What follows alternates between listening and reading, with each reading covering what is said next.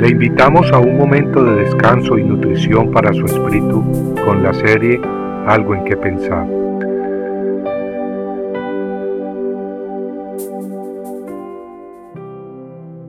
Si tu ley no hubiese sido mi delicia, ya en mi aflicción hubiera perecido. El salmista se gozaba en la ley de Dios, en su instrucción y en su sabiduría.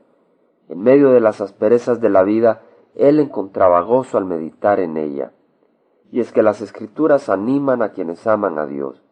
Ellas nos dan esperanza y refrescan en tiempos difíciles. Oh, cuánto amo yo tu ley. Todo el día es ella mi meditación, escribió el autor del Salmo 119. Mientras caminamos como peregrinos en un mundo rebelde a Dios y enemigo a sus siervos, reconocemos que este no es nuestro hogar. Las circunstancias a veces son descorazonadoras, desanimantes. La malicia, el odio, la envidia, la incredulidad, la avaricia y el materialismo se propagan a gran velocidad, como si Dios no existiese. Mi celo me ha consumido, porque mis enemigos se olvidaron de tus palabras, escribió el salmista. Y es que el siervo del Señor sufre al ver que el mundo ignora y hasta desafía a Dios. El apóstol escribió en la primera carta de Juan capítulo 3 que el mundo no nos conoce porque no le conoció a él. Hermanos míos, no os extrañéis si el mundo os aborrece.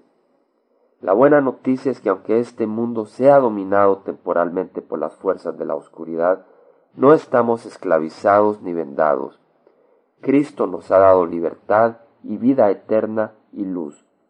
Él nos ha removido la venda y nos ha dado su palabra para guiarnos. Lámpara es a mis pies tu palabra y lumbrera a mi camino, escribió el salmista. Esa palabra nos dice que aunque nuestro espíritu se entristezca, pronto habrá consuelo. Bienaventurados los que lloran, porque ellos recibirán consolación, dijo el Hijo de Dios.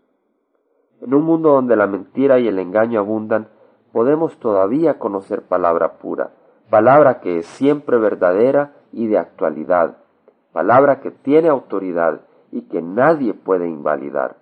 En el mismo Salmo 119 leemos, La suma de tu palabra es verdad, y eterno es todo juicio de tu justicia.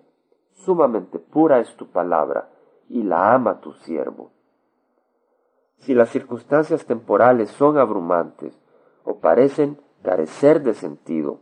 Como el salmista, podemos esperar y deleitarnos en la palabra de Dios, que nunca falla y que ofrece esperanza cierta y preciosa para quien ha puesto su esperanza en Cristo y su palabra. Recordando que no sólo de pan vive el hombre, sino de toda palabra que sale de la boca de Dios, le invito a que se goce en la palabra de vida. Y más de alguna vez exclamará como el salmista, si tu ley no hubiese sido mi delicia, ya en mi aflicción hubiera perecido. Amigo, y aquel que la ignore y desprecie, perecerá. Compartiendo algo en qué pensar, estuvo con ustedes Jaime Simán. Si usted desea bajar esta meditación, lo puede hacer visitando la página web del Verbo para Latinoamérica en www elvela.com y el Vela se deletrea E L B de verdad E L A, donde también encontrará otros materiales de edificación para su vida. Puede también escribirnos a El Vela Pio Box 1002 Orange, California 92856, Estados Unidos. Dios le bendiga.